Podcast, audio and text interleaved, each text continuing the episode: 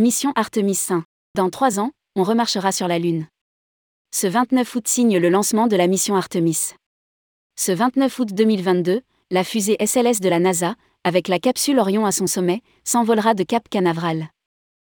Une fois en orbite, Orion fera une fois et demi le tour de la Lune. Objectif Tester toutes les technologies nécessaires afin d'établir une présence humaine durable sur la Lune, via la construction d'une base lunaire et la mise en place d'une station spatiale en orbite autour d'elle, Gateway, servant de point relais aux cosmonautes partant pour Mars. Rédigé par Michel Messager le lundi 29 août 2022.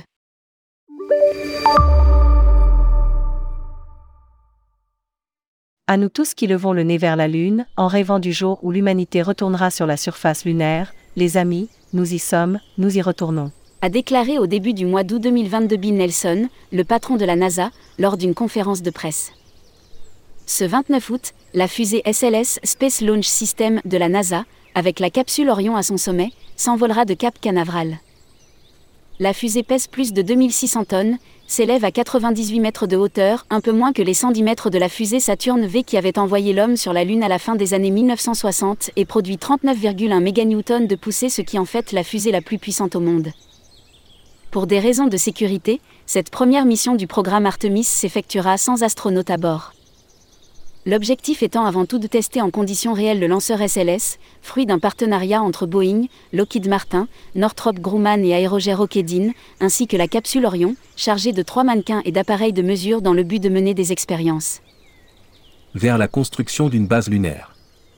Une fois en orbite, Orion fera une fois et demi le tour de la Lune, distante de 380 000 km, en s'aventurant jusqu'à 64 000 km derrière elle, soit plus loin que tout autre vaisseau spatial habitable jusqu'ici la NASA a promis de pousser le véhicule jusqu'à ses limites, mais un échec complet resterait dévastateur pour cette mission au budget hors proportion, 4,1 milliards par lancement, sans compter les coûts additionnels dus au retard, puisque la mission fut commandée par le Congrès américain en 2010 pour un décollage prévu en 2017.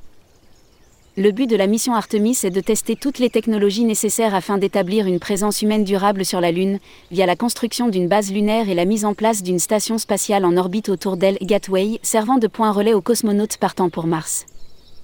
La mission devrait durer 42 jours jusqu'à un retour dans l'océan Pacifique, où le vaisseau sera récupéré grâce à un bateau de la marine américaine.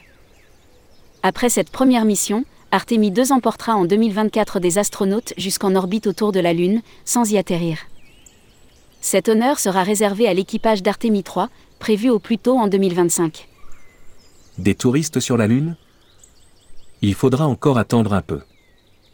Le 29 août, date du lancement de la mission Artemis, est donc une étape importante pour les Américains.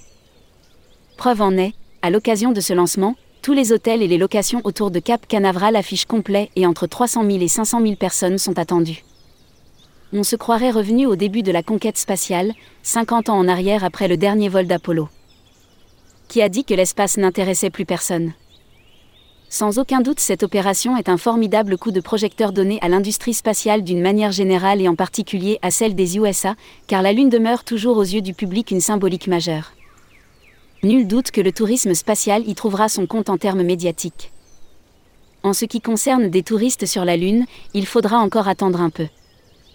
Pour info, toujours située à la frontière entre le monde civilisé et le monde sauvage, Artémis, déesse de la lune et sœur d'Apollon, est aussi la divinité qui préside à l'initiation des enfants et les accompagne jusqu'au seuil de la vie adulte.